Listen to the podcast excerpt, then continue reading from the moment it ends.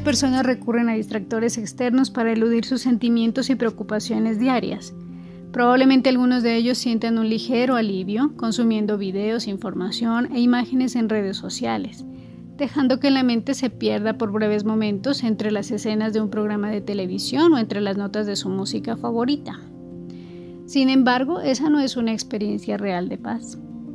Es claramente un descanso artificial de la mente, un escape al que muchos acuden para adormecer temporalmente la conciencia, olvidar momentáneamente la carga del estrés y relajar el estado de alerta constante. Como consecuencia, todos tienen una agradable pero incompleta sensación de bienestar. Entre tanto, los sentimientos de soledad, abandono, angustia, tristeza e insatisfacción siguen ahí ocultos, creciendo en intensidad, a la espera de que un día por fin el ser deje de sumergirlos entre tantos distractores.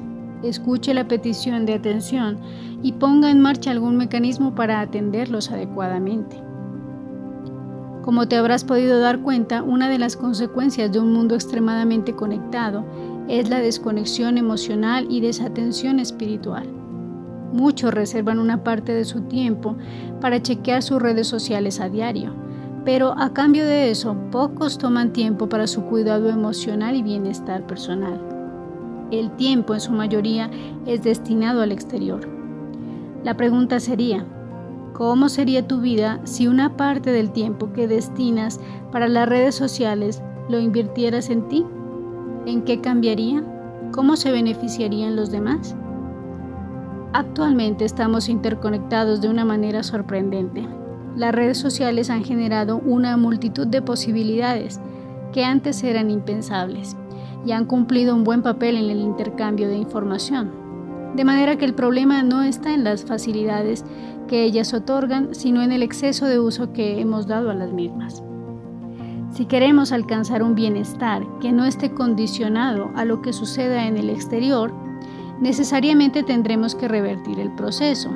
Es decir, será necesario empezar a desconectar físicamente con más frecuencia de las redes sociales y destinar ese tiempo para conectar sutilmente con nosotros mismos.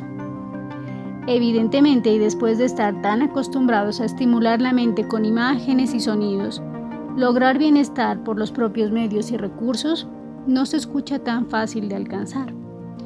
Pero como todos los hábitos que hemos creado hasta el momento, este será un hábito más reinstalaremos a su punto inicial.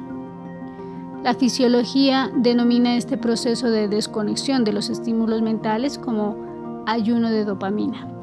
Quiere decir entonces que una vez lo hacemos, restauramos el enfoque y volvemos a conectar con todos los recursos internos, recursos con los que realmente contamos.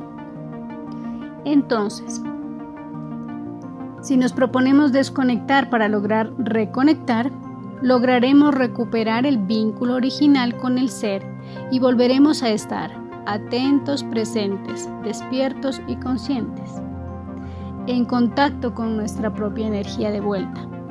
Podremos administrar mejor nuestras emociones, identificar las verdaderas motivaciones y propósitos, estar dispuestos para trabajar en nuestro mundo interior, autoobservarnos y chequearnos y finalmente disfrutar de nuestra propia compañía, permitiendo mediante el diálogo interior que surja el maestro que hay en cada uno de nosotros.